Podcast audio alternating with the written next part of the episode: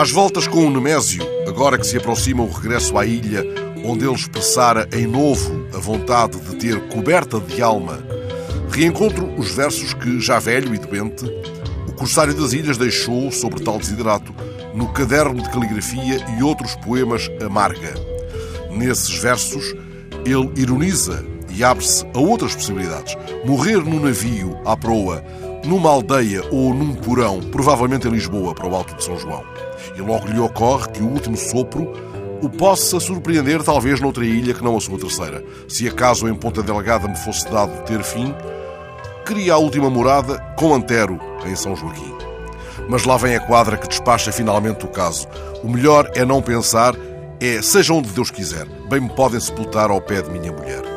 Ora, há um outro lugar sobre o qual se alvitra que o poeta não desdenharia ter repousado para sempre. O alto da Portela de Oliveira, em Penacova, onde, não por acaso, Nemésio comprou alguns moinhos. Muitos talvez não saibam que num deles funciona hoje o designado Museu do Moinho Vitorino Nemésio, onde este Dia Mundial dos Moinhos há de ser assinalado a preceito.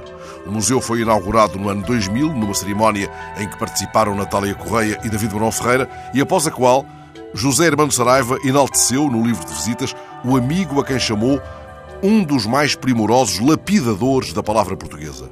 Doado, entretanto, pelos herdeiros do escritor à autarquia de Penacova, esta cuidou de o transformar em lugar capaz de preservar a memória dos moleiros e a história dos moinhos. O mundo é um moinho, grita o refrão de um samba de cartola.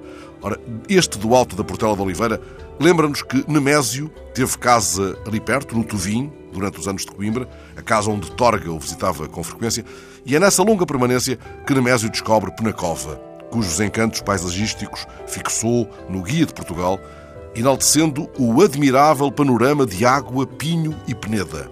Nemésio deixou vários registros de um sempre renovado espanto que lhe provocavam a vastidão e a beleza da paisagem, alcançada, por exemplo, a partir da capela da Senhora do Monte Alto, junto da qual Wellington colocou peças de artilharia na Batalha do Bussaco.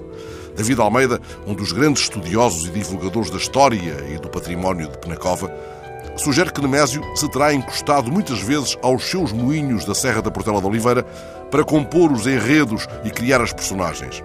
Na insularidade dos moinhos, observa David Almeida, Nemésio encontra-se certamente com a insularidade das ilhas. Explica tão desafiadora a comparação é que os moinhos e as ilhas, por muito estranho que pareça dizê-lo, não são muito diferentes. Ambos estão sós. Os moinhos na vertente das colinas, as ilhas perdidas no mar.